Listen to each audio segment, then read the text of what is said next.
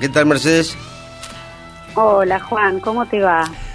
Bárbaro, bárbaro, bárbaro me va. Qué bueno, me alegro un montón. Veo que, que están poniendo una música así muy como que me dan ganas de moverme. Sí, sí, estamos avanzando así desde, desde, desde los 50 para acá. Ahora nos vamos acercando, ahora nos vamos acercando con esas banditas de mujeres. Hacer un paneo, sí. Vos sabés qué bueno eh, esto que dijiste de poder hablar de otros temas, ¿no? También, porque el tema de la pandemia es como que, viste, vas a, no sé, a la verdulería o vas a gimnasia, en todos lados están hablando de lo mismo. No entiendo, es comprensible, es como, viste, pero es como, sobre todo que es una cosa que repetimos como loros las cosas que, que oímos, este, estamos, bueno, yo hago una vida bastante normal en el sentido que no estoy predispuesto ni, ni estoy pensando en eso, pero claro, tengo una familia grande y entonces cada tanto aparece uno involucrado con, el, con la enfermedad. Claro. Así que, pero digamos que no, no, no, me doy máquina con el asunto. Hago, trato de cumplir con los requisitos, de lavarme las manos, de andar con barbijo, etcétera, etcétera, etcétera. Y aparte veo que en el comercio la gente se cuida. No, por supuesto. Pero el tema es que no, que no nos tome, ¿no? También y que le podamos dar lugar a, bueno, a otras cosas también, como hablaba Nadia, ¿no? De, qué sé yo, preguntarnos también otras cosas y seguir con, con la vida que tiene un que abarca un montón de ámbitos. Bueno, vos querías que yo me presente, en realidad. Dale, Mercedes, presentate. Bueno, no, no, no, no tengo mucho para contar ahora. No, pero, vos hiciste hincapié otra vez en el tema de la docencia o de la... Sí, a ver, yo soy profesora, yo soy profesora en ciencias de la educación y trabajé muchísimos años en educación, y en la municipalidad, incluso en Mar del Plata. Y bueno, por una cuestión de pasión me fui formando en un montón de otras cosas que tienen que ver con todo lo que es el, la orientación, más que nada, terapias holísticas, todo tiene un mismo hilo que es el ayudar a vivir, ¿no? Entre la docencia y esto es como que ese es el hilo. Eh, y bueno, me... Ayudar a vivir a los demás. Claro, claro. Entonces, bueno, estudié también, bueno, me dedico también a la astrología zodiacal, a la maya, como vos nombraste, y también me especialicé en sueños. ¿no? Me, me encanta todo lo que es el eh, todo lo que es el inconsciente y los símbolos, ¿no? Que bueno, no solamente aparecen cuando dormimos, ¿no? Sino que los símbolos están todo el tiempo en nuestra vida. También, en, eh, bueno, en todos lados aparece todo lo simbólico. Así que bueno, en esto que me, reenganché, me encantó escuchar la Nadia y me... me ¿La conocías a Nadia? No la conozco personalmente, ah. coincido completamente en todo lo que ella nos, nos, contaba y además cómo lo transmite, ¿no? La, la pasión también que, que se ve que tiene por lo que, por lo que hace. Pero en esto, bueno, de preguntarse, me, me, enganché mucho con esto, ¿no? Que nos sugería de preguntarnos, incluso a los guías, ella mencionó, yo creo que también con los sueños uno puede preguntarle al inconsciente, suponiendo que también nuestro inconsciente tiene una parte de como una conexión también con el yo superior o que también hay un supraconsciente o una parte nuestra que sabe, entonces uno también le puede preguntar, vos sabés, uno se puede ir a dormir y también puede incubar un sueño o pedir una respuesta que venga en un sueño. Qué bueno, Porque nosotros somos maestros, como ella dijo, también yo coincido, ¿no? Todos podemos ser maestros. Entonces, bueno, vos sabés que hay una técnica que, que sí, que uno puede preguntar, preguntar también y recibir a través de los sueños una respuesta a algo que uno necesite. Yo, yo he hecho, yo, yo he hola. Sí, sí. Me pongo, me pongo así el burro por delante porque, así como te dije un día que yo había cosas que soñaba que, que pasaron, que yo no sabía que habían pasado y pasaron y soñé cosas que me pude imaginar y pasaron. Y este no como imposibles de imaginación, sino como que decir esto es posible y, decir sí, ver qué pasó y pasó. No sé si como yo lo vi, pero bueno, también me he ido a dormir pensando en algo que, que quería que, que quería ver, que quería quería estaba cómodo soñando eso, digamos.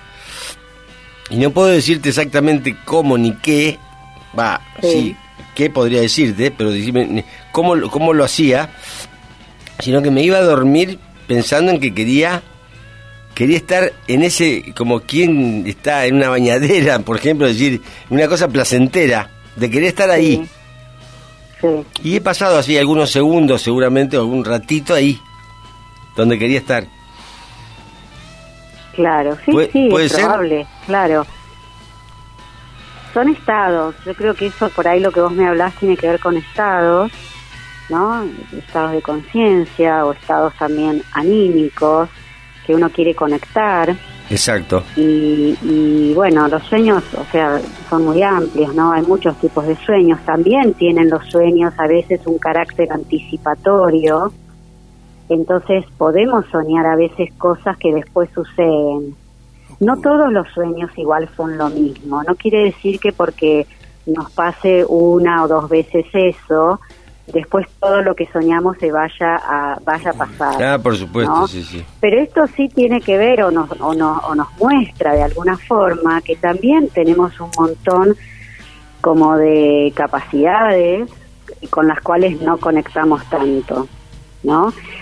También me gustaría diferenciar que eh, cuando uno a veces se le llama, eh, cuando uno sueña algo que después pasa, a veces se le llaman sueños premonitorios. Pero no, no siempre que pasa eso es un sueño premonitorio, porque por ejemplo hay sueños que uno puede establecer un pronóstico, ¿no? Por ejemplo, no sé, si yo tengo una amiga que está embarazada y sueño que tiene un varón, bueno, y después tiene un varón, por ahí no es, hay gente que no lo considera un sueño premonitorio porque no hay muchas posibilidades, ¿no? Eh, o, o si yo veo que, no sé, que enfrente de mi casa hay una escalera que está rota y después sueño que alguien subió esa escalera y se cae y después me entero que eso sucedió, tampoco es un sueño premonitorio porque yo puedo establecer de alguna manera un pronóstico de que eso pase. El sueño premonitorio en realidad es cuando uno sueña algo con todo contenido o, cuando en ese sueño está, cuando ese sueño está hecho digamos de material eh, extrasensorial o sea cuando es cuando soñamos algo que, que no tenemos ni idea pero ni idea Exacto. de que puede llegar a pasar. Como esas personas que hablan un idioma hipnotizadas que no conocen. Ah, bueno, y sí, puede ser, claro. No sé, digo yo, será, um, lo que dije por ahí es una burrada. Pero digamos que hay gente que, viste, que trabaja con hipnosis. Sí, sí. O con regresiones, no sé cómo se llaman, y, sí, son técnicas diferentes. Técnicas diferentes y, los tipos se ubican en un, en un rol del que no conocen nada y los tipos actúan de una manera, o en este caso hablan de una manera que, que no, saben ni cómo. Claro, claro. Nosotros tenemos una percepción sensorial, eh, pero tenemos, o sea, tenemos percepción consciente, pero también tenemos percepción inconsciente todo lo que pasa a nuestro alrededor de alguna forma ingresa en nuestro campo de experiencia, digamos, ¿no? Pero hay cosas que ingresan de manera consciente y hay cosas que ingresan inconscientemente. Entonces todo eso pasa, o sea, también, o sea, sigue por el inconsciente, digamos, y desde ahí, o sea, el sueño construye, utiliza como esos elementos para construir el sueño y por ahí mostrarnos algo que nosotros no reparamos tanto o no le prestamos atención. Eso igual puede ser un tipo de sueño, no es el único, hay más de 20 tipos de sueños, ¿no? Siempre igual estamos elaborando en los sueños, la mayoría de los sueños que tenemos de manera ordinaria son sueños de elaboración, de digestión psíquica, y son igual todos re importantes, re importantes porque es como, como que vamos digiriendo todo lo que nos va pasando, y es sano. Ahora vos dijiste recién, hay como 20 tipos o más de 20 tipos de sueños. ¿No hay 100 tipos de sueños? ¿Cómo? ¿No hay qué? ¿100 tipos de sueños? Y depende en qué clasificación te bases. No hay muchas clasificaciones. Ah, no, no, yo, yo pregunto porque dijiste, hay más de 20, que sí que, sí que 50, ¿no? Quizás los haya, pero yo conozco, he estudiado distintas clasificaciones de sueños que hay. Ajá. Y más o menos mm, los que más, o sea, hemos encontrado todos los estudiosos del tema son ese tipo de, esa cantidad. ¿Y hay 10 más representativos? sí. O sea, o 5 más típicos. Ah, claro. tipos. Sí, se puede reducir. A ver, contanos un poco de eso. Te diría que, por ejemplo, muchos sueños eh, son los sueños, eh, los, los de elaboración, que son muchos de los sueños que tenemos, tienen más que ver, digamos, con el yo personal. ¿No? Son los sueños, digamos, que podemos también trabajar en una terapia psicológica, eh, qué sé yo, los sueños que casi todos, que vos te levantás y, contás, soñé tal cosa, ¿no? Los sueños, digamos, que tienen que ver con contenidos personales, eh, e, eso es como sería un gran, un ítem, digamos, que también se podría desglosar. Otro ítem serían los sueños que tienen contenidos transpersonales, que, que son sueños quizás que nos enseñan a todos, ¿no? Entonces, eh, capaz que vos me contás un sueño de ese tipo, pero nos sirve a todos. Son sueños que por ahí tienen características más quizás arquetípicas, sueños que tienen también contenido del inconsciente colectivo, eh, eh qué sé yo, sueños así tipo mitológicos, ¿no? O esos sueños que vos soñás tipo de película, ¿no? O que sos un guerrero y te encontrás con, con un fuego o vas a entrar a un lugar y bueno, todas esas tipo películas como de otro tiempo, ¿no? También podrían ser. Son en general sueños que tienen contenidos también transpersonales. Y después hay todos unos sueños que son especiales, yo les llamo especiales, los englobé así a todos estos sueños que tienen eh, como cierto grado o de clarividencia o bueno sueños premonitorios sueños telepáticos. Viste que a veces soñás con una persona y después eh, no sé la querés llamar por teléfono o esa persona te habla o alguien te la nombra no como que hay una conexión también mental eh, entre nosotros que eso también tiene, o sea, se llaman telepáticos. Ajá. Entonces, bueno, como verás, hay así en tres, igual ya tenés bastante eh, panorama, hay sueños espirituales también. Bueno, y vos eh, haces las cosas para ayudar, ¿no es cierto? Muy bien. Entonces,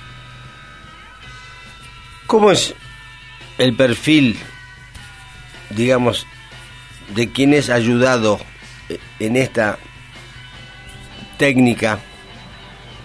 Es decir, ¿a dónde, ¿a dónde... persona con los sueños? No, bueno, entonces, eh, digamos que... Cualquier persona que sueña puede consultar por un sueño o puede estudiar eh, también cómo se puede trabajar con los sueños, porque hay distintos encuadres también teóricos eh, y también hay, aunque no lo interpretes al sueño incluso, y aunque no entiendas nada de, cuál es la interpretación, hay teorías que dicen que, que también puedes hacer algo con el sueño, aunque no lo interpretes.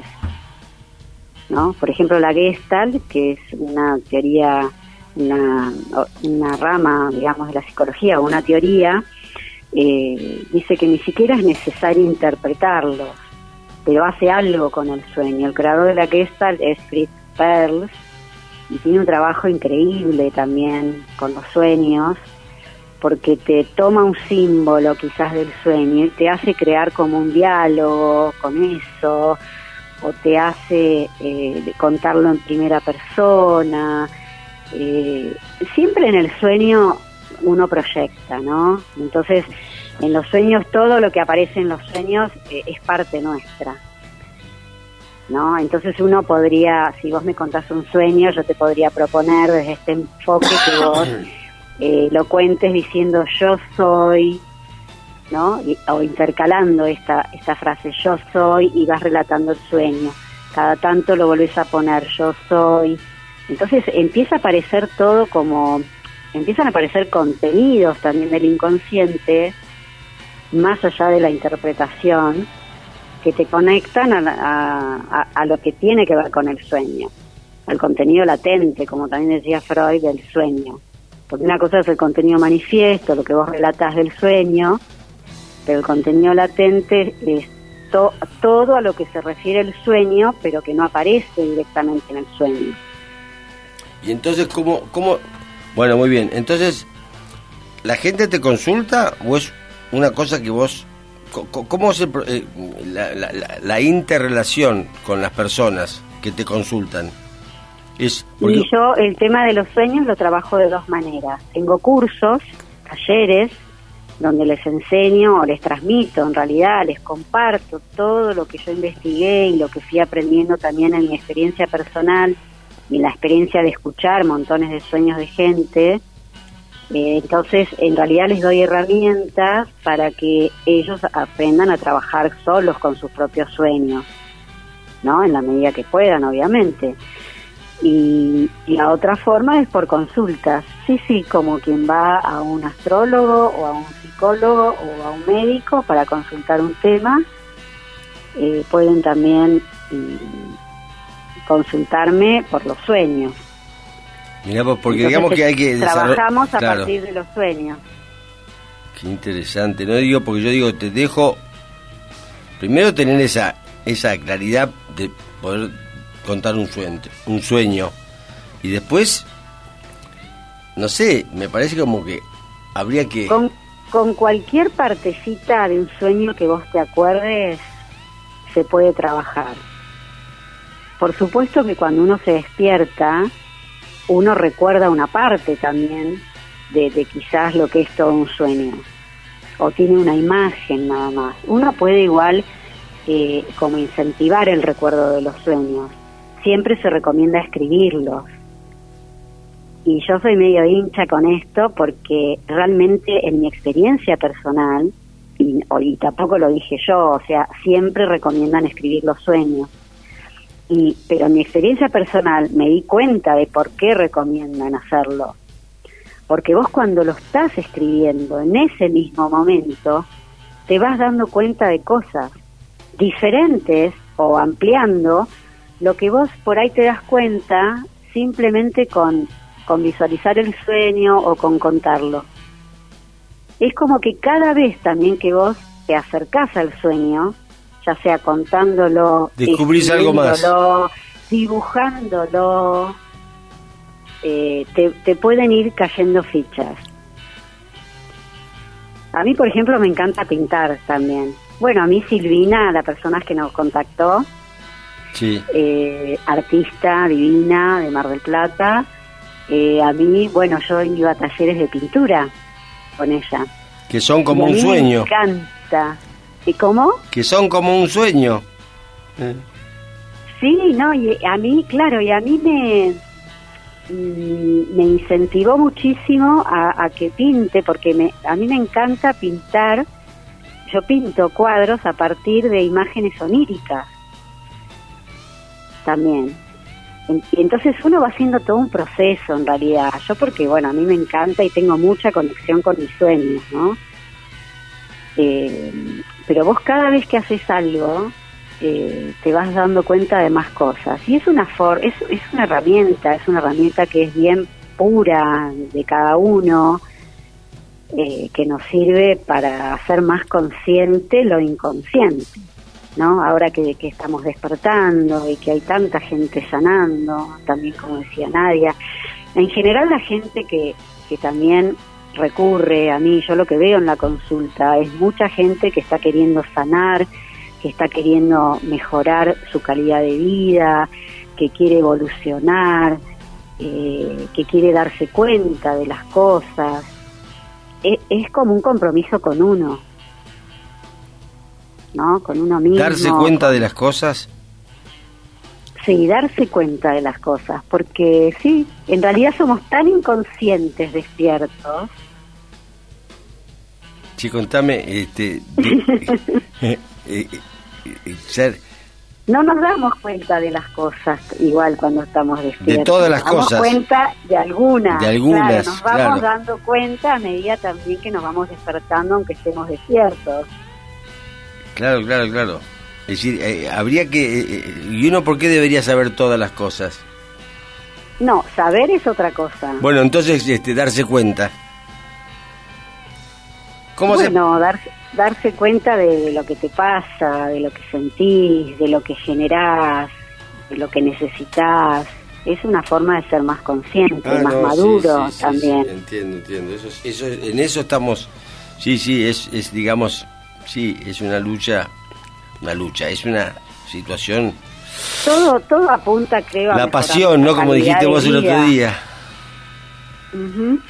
El otro día la, la, la señora Mercedes Huergo, no sé cómo llegamos a hablar de la pasión, Ay, sí.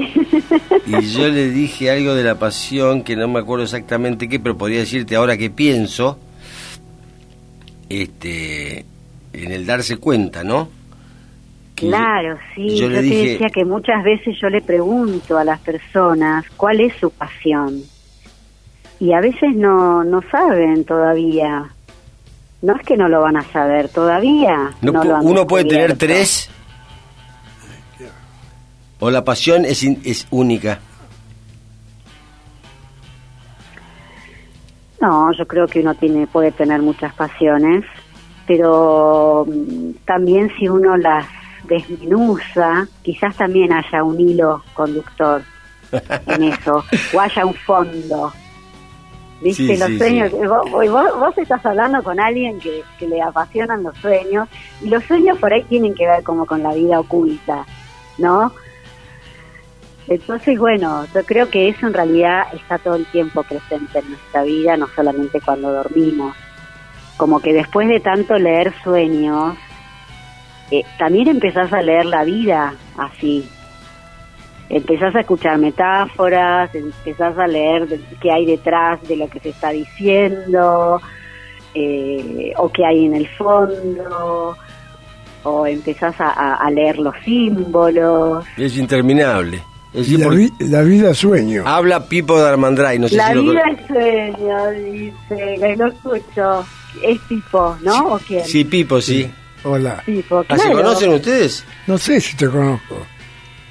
Pipo Sí, tiene no 133 años, va a cumplir el, No el- el sé, mes- pero lo escuché que, que comentaste que te estaba acompañando. No, Pipo siempre me acompaña, sí. Vos, sos- yo lo conocía a, a Marcelo Huergo. ¿Es algo No, ella tiene ese pariente de todos los huelgos, pero de ninguno. Ah. Es apasionada, tiene varias amplio. pasiones menos los huelgos.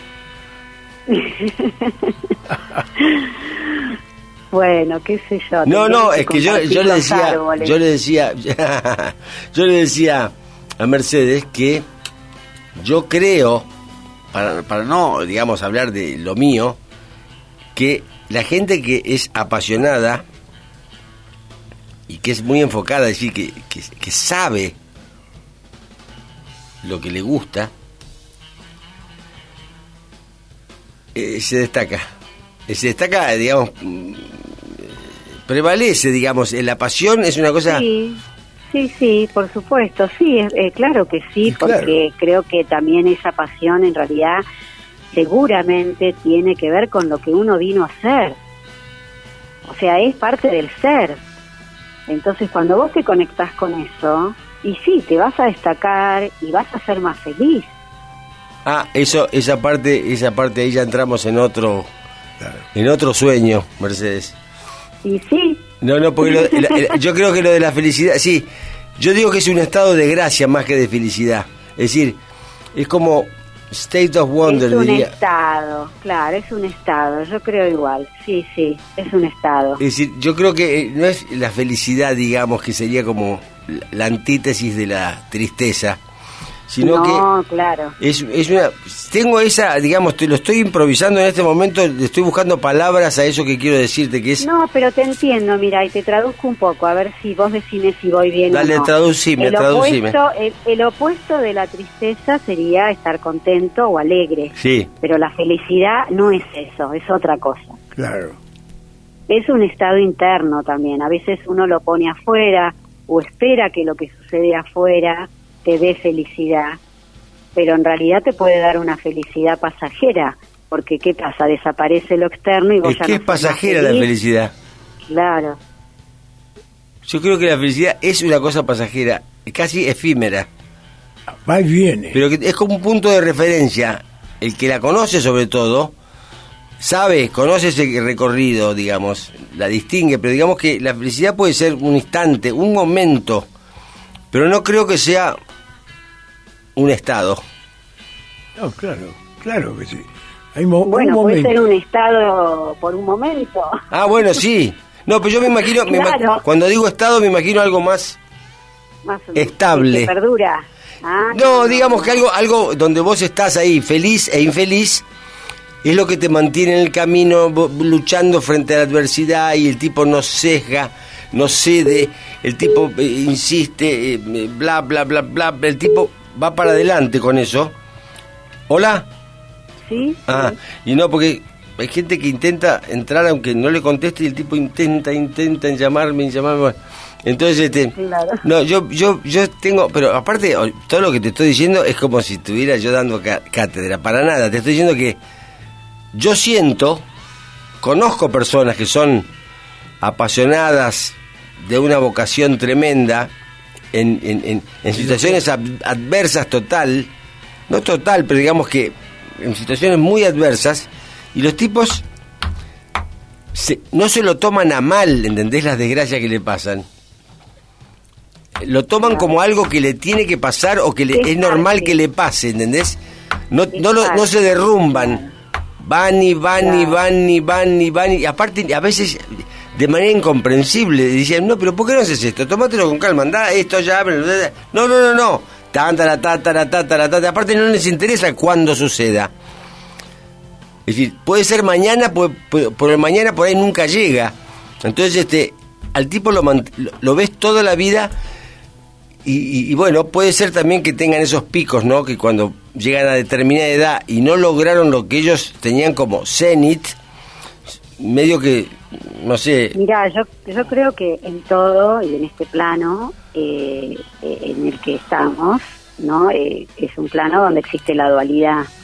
Entonces, quien conoce también ese momento o estado de felicidad, también sabe que no dura, como vos decís, que puede haber, o sea, que incluye, en realidad, cuando hablamos de felicidad, también es- y estamos incluyendo, o por lo menos yo lo entiendo así, la, in- la infelicidad. claro, el que no puede ser de Siempre otra una, manera, una sí. co-cualidad incluye a su opuesto, Exacto. aunque no nos demos cuenta. Esto aparece, vos sabes, bastante en los sueños también. Aparecen los opuestos en los sueños. Por eso le diréis en sueños, ¿no? ¿Cómo? Por eso, será por eso que le dicen sueños. Esto acabas de decir me aclara algo, es decir, aparecen los sueños, porque en los sueños uno es eh, está la pesadilla. Pero yo, por ejemplo, que tenía pesadilla cuando tenía fiebre, había un momento que era espectacular, hasta que todo se, derrumbaba, digamos. Entonces, digamos que esto que acabas de decir es, tal cual, el tema de la felicidad y de la angustia en un sueño. Claro. El tema de las pesadillas es, este, eh, o sea, en, en los niños, por ejemplo, es normal, eh, en una edad entre 3 y 5 años, es normal que tengan pesadillas, en la adolescencia también es normal que haya pesadillas, eh, sobre todo si hay una adolescencia así tormentosa. ¿Qué es una Eh, adolescencia tormentosa? Sí, una movidita. ah, bárbaro, tormentosa, una movidita. movidita, así con viento, truenos, Una adolescencia. Rayos. eh, una adolescencia como la tuya. Lo que quería decir era que las pesadillas eh, eh, pueden ser por diferentes motivos también hay distintos tipos de pesadillas. Como vos decís, puede ser pesadillas por fiebre o puede ser que tengamos un problema de salud o que no nos sentimos bien y por eso tenemos pesadillas o puede ser también al revés o puede ser que mm, hay, las pesadillas típicas son, son los sueños que por su contenido, eh, eh, o sea, nos conectan con emociones ingratas. ¿No? Soñamos algo que, que, tiene así como un relato, como un cuentito que nos, nos conecta con, con la angustia, con el miedo, con el dolor, la tristeza. Entonces, esas son un tipo de pesadillas. Pero también hay otras que son las que vos decís, que por, por ahí no te sentís bien, entonces soñás feo, digamos. Y también hay otro más, hay otro tipo de pesadillas que son las postraumáticas que son sueños de elaboración y que es normal que las, que las tengamos después de alguna situación así, tipo algún trauma. Por ejemplo, te asaltan en la calle y después por ahí soñas con eso varios días. O soñas raro, o cosas que, que por ahí no tienen nada que ver con el hecho, pero que tienen que ver con tu proceso de elaboración de ese hecho. O ante una cirugía, o, después de quizás de que de un fallecimiento de alguien, ¿no? Como que después de un trauma también uno puede tener pesadillas.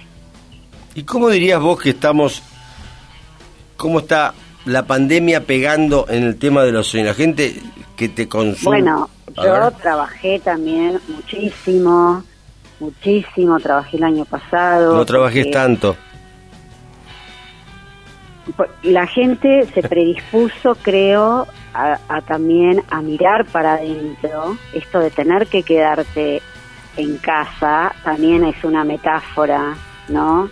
De, de otras cosas. Entonces la gente creo que se predispuso mucho más a mirarse, a preguntarse, a prestar atención a los sueños. También hubo más pesadillas o sueños que tenían que ver con los miedos o con lo colectivo. Por ejemplo, yo misma, yo por ejemplo no, no sueño mucho con mucha gente, pero cuando empezó la, la cuarentena soñaba con, no sé, canchas de fútbol, eh, no sé, lugares donde había pero mucha, mucha gente. Todos contagiándose, todos tosiéndose en la cara. claro, claro. Sí, o por ahí por el hecho de que uno no, de que eso se cerró, ¿no? También. O sea, hay muchas formas de tramitar y de ir elaborando todo lo que nos pasa. Buenísimo, sí. Eh, hoy mismo, mira, hoy mismo una chica me comentó un sueño, una chica que tiene un gimnasio. Mira, otro, otro, ¿no? De los temas también y de los rubros más afectados de todo sí, Sí, sí, sí. Entonces, bueno. Mi hija es profesor de, mi hija es profesora de, en un, en un centro, no sé, cómo, hacen pilates y no sé cuántas cosas más, y sí tan jodidos, ¿eh? Claro, y ella me contaba, y claro, ella igual no entendía el sueño, pero me contaba que, que iba a su, a su lugar, pero no era, pero estaba todo sucio, y que veía reposeras en vez de las camas de pilates, y en realidad, o sea, claro, ella no entendió nada, no entendía el sueño pero fue re interesante poder charlarlo porque, o sea, vimos un montón de niveles. los sueños tienen distintos niveles también de interpretación, porque nosotros somos seres multidimensionales. Entonces estos niveles también aparecen en los sueños. Entonces en un nivel sí, e, ella está elaborando esto de que se la pasa limpiando con alcohol 30 mil veces por día, la, todas las manijitas y cada cosita de las camas y de los aparatos y claro, entonces llega al lugar en el sueño y está todo sucio y se quería morir porque la gente se iba, ¿no? Pero también en otro nivel, y yo tomo en el sueño lo de las reposeras, me encantó, porque en realidad la reposera a mí me conectó y yo le preguntaba a ella, ¿no? Porque siempre hay que preguntarle al soñante.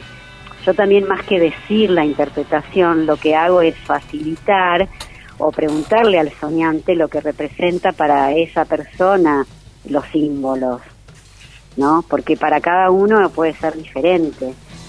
Pero llegamos a, como que las reposeras era un lugar de reposo y también de poder relajar y también un lugar placentero que también tiene que ver a lo mejor con el poder viajar o tomarse vacaciones y eso también era todo que estaban feas, sucias, raras. ¿No? Entonces vos fíjate cómo uno elabora también. Conectó, la, conectó el gimnasio con su último viaje a, a, Bucios. Y capaz, sí, sí, tal cual, ¿entendés? Tal cual, porque, pero ahí hay una elaboración en el fondo, ¿entendés? Hay algo que se está elaborando, que a nivel consciente, en la diaria, uno tiene que resolver un montón de cosas y de hecho, bueno, vivimos, ¿no? Entonces, eh, uno no se detiene tanto a elaborar cada cosa que le pasa. Pero esto sí aparece en el contenido de los sueños. Buenísimo. Y por suerte, en buena hora. sí, no, no. Adiós, gracias. claro, para, para algo existe. Sí, sí, es sano, es sano y, está bueno. ¿Tiene, ¿Tiene cierto esa, esa leyenda que dicen que uno sueña los últimos antes de despertarse? Mira, hay una teoría desde la neurofisiología del sueño que dice que, bueno, el sueño tiene distintos ciclos, ¿no? Entonces, más, más o menos entre 90 y 120 minutos se va renovando el ciclo del sueño. Dentro de esos 90 minutos o más o, 120, suponete, de acuerdo a las teorías, dentro de ese periodo hay sueño eh, sol y sueño REM. ¿no? Dicen que soñamos solo en el sueño REM, que es el sueño de movimiento ocular rápido. Entonces, de acuerdo también al momento en que vos te despertás, puede ser por eso que te acuerdes o no del sueño. Pero esto sucede y se va repitiendo durante, el, durante la noche, cuando dormimos, varias veces, porque ya te digo, es cada más o menos 120 minutos. Más o menos son 20 minutos de sueño REM y 70, suponete, de sueño sol en 90 minutos, ¿no? Entonces, cada 90 minutos vos podrías tener un sueño. De hecho, hay gente que tiene varios sueños por noche y se los acuerda. Lo que pasa que uno se acuerda generalmente el último. O te podés acordar de algunos si te despertás a la noche o por ahí te levantás al baño. Entonces te lo acordás, pero te volvés a dormir y te lo olvidás. Pasa inmediatamente al inconsciente después y a menos que vos hagas algo para retenerlo, digamos, en la conciencia. Y registrarlos o escribirlos es una forma de hacerlo. También otro tip les digo, les cuento un tip para también acordárselos más, es quedarse quietos. Cuando vos recién te despertás, viste que uno enseguida se mueve, cuando recién te despertás es bueno quedarte así bien quietito y tratar ahí como de armar y sentir y entender lo que estás soñando, como traerlo más al consciente. Entonces así es más fácil después acordarse. Porque cuando vos te movés, ya ahí te lo olvidas. Todo eso tiene que ver cuando se te, suben los chicos arriba, te, cuando te despiertan los chicos... Eh, chao, ahí te lo olvidás. Antes de decir, no de mierda, váyanse de acá!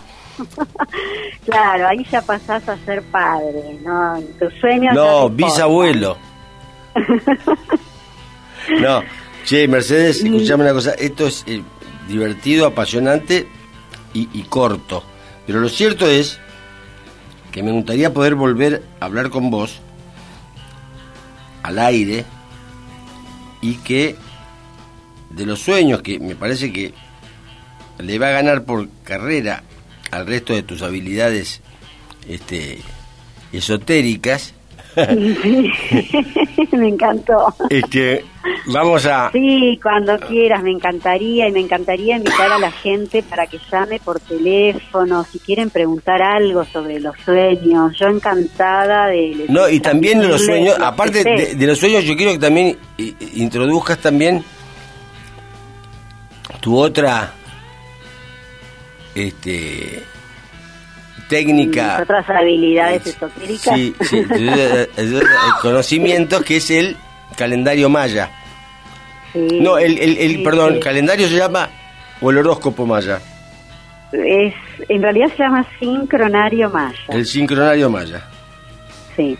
Bueno, se, lo conoce, se lo conoce como calendario maya. Perfecto. Hay un horóscopo maya, pero es otra cosa. Exacto, como chinos. No, está bien.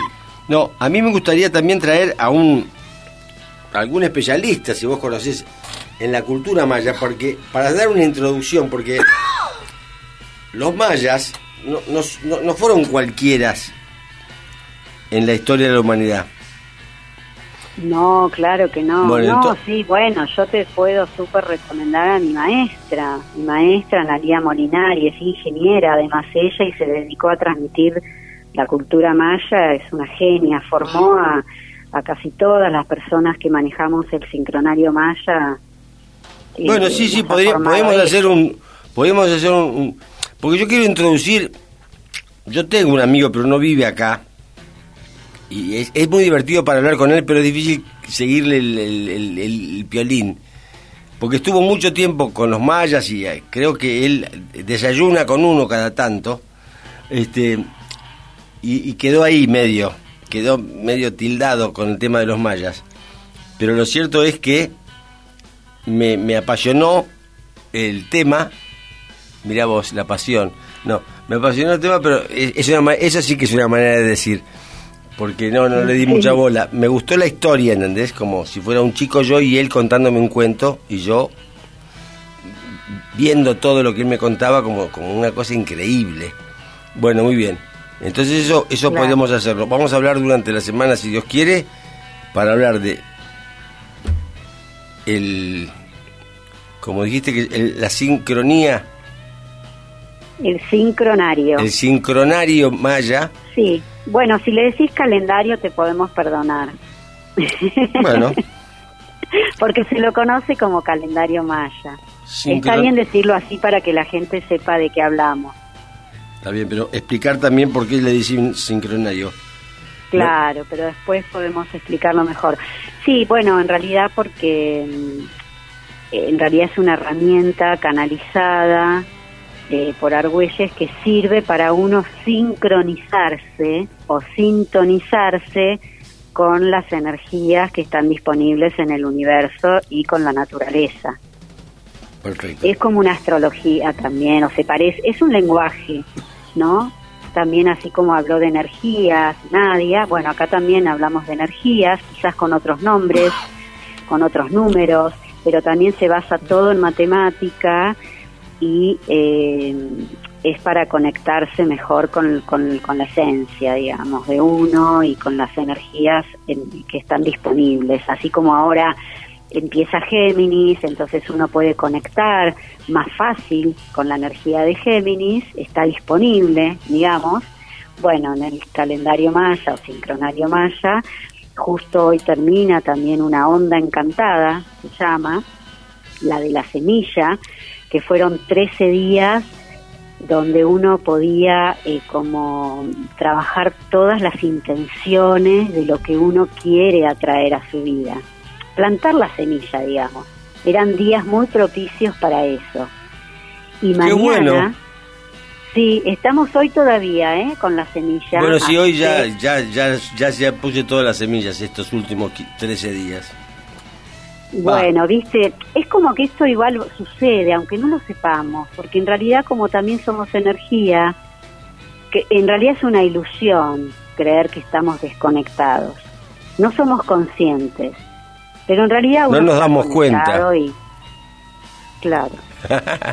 y hoy empieza una nueva onda encantada que se llama de la Tierra, ¿no? Hoy empiezan 13 días eh, de la onda encantada de la Tierra, que también así como está disponible Géminis, que es muy mental, Géminis es, es aire, eh, la Tierra nos permite enraizarnos también.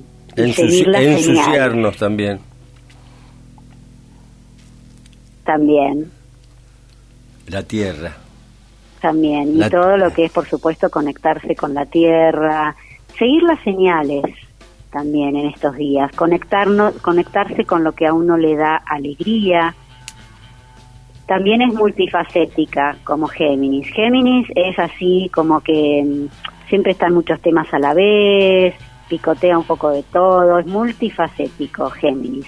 Y el sello de la Tierra también en este lenguaje eh, es un sello que eh, puede hacer varias cosas a la vez, pero no tiene que perder su eje.